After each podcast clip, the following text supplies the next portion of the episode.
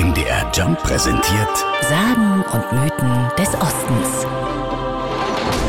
Die Stadt Usedom, wie auch die Insel Usedom, sind vor mehreren hundert Jahren noch ohne Namen.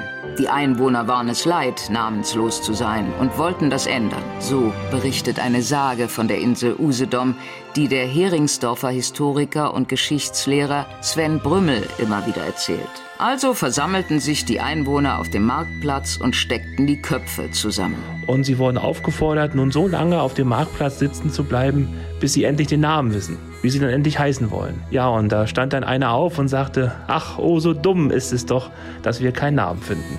Und so hatten Insel und Stadt aus der Not heraus doch noch ihren Namen gefunden. Usedom. Das ist natürlich nur eine Sage.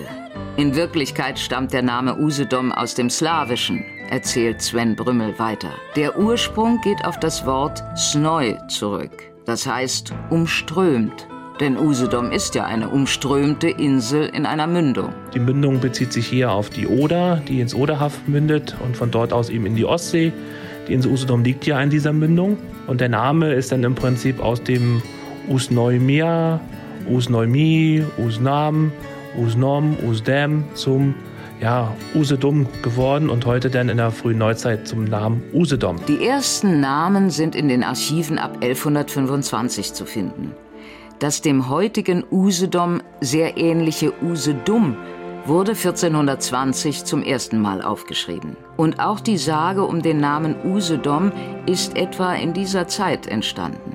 Aber nicht nur auf ihre Namensgeschichte sind die Usedomer stolz, erzählt Sven Brümmel verschmitzt. Auch in Konkurrenz zur größeren Nachbarinsel haben die Usedomer einen klaren Standpunkt. Na, es ist ja ganz einfach.